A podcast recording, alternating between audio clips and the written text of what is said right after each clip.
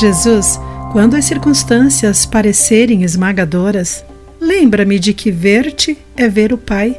Ajuda-me a manter o meu olhar fixo em ti. Olá, querido amigo do Pão Diário, bem-vindo à nossa mensagem do dia. Hoje lerei o texto de John Blaze com o título Filho do meu Pai. Eles olharam para a fotografia desbotada, depois para mim, depois para meu pai, depois para mim e depois para meu pai. Seus olhos se arregalaram.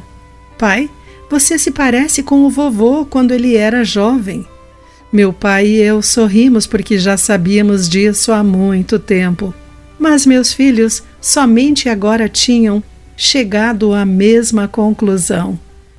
Embora meu pai e eu sejamos pessoas diferentes, num sentido muito real, ver-me e vê-lo como um homem mais jovem, corpo esguio e alto, cabelos escuros e cheios, nariz proeminente e orelhas grandes. Não, não sou o meu pai, mas definitivamente sou filho do meu pai. Certa vez, um seguidor de Jesus chamado Filipe perguntou: Senhor, mostre-nos o Pai, conforme João 14:8. E mesmo que não tenha sido a primeira vez que Jesus já tinha demonstrado isso, a resposta dele ainda era motivo de hesitação. Quem me vê, vê o Pai.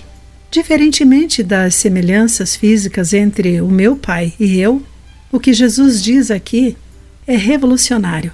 Você não crê que eu estou no Pai e o Pai está em mim?